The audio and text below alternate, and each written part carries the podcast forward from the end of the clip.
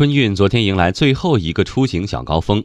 交通运输部监测数据显示，公路客流昨天略有回升。从今天开始到三月一号春运结束，高速公路车流量将逐渐趋于平稳，接近日常交通流量。货运交通量整体低于日常工作日水平。气象条件整体比较适合出行，不过江南、华南部分地区的冰冻雨雪天气可能会对局部路段造成不利影响。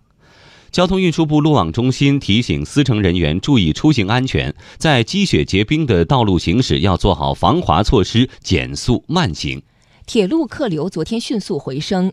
根据中国铁路总公司发布的数据，全国铁路昨天预计发送旅客一千一百零四万人次，再次超过千万人次。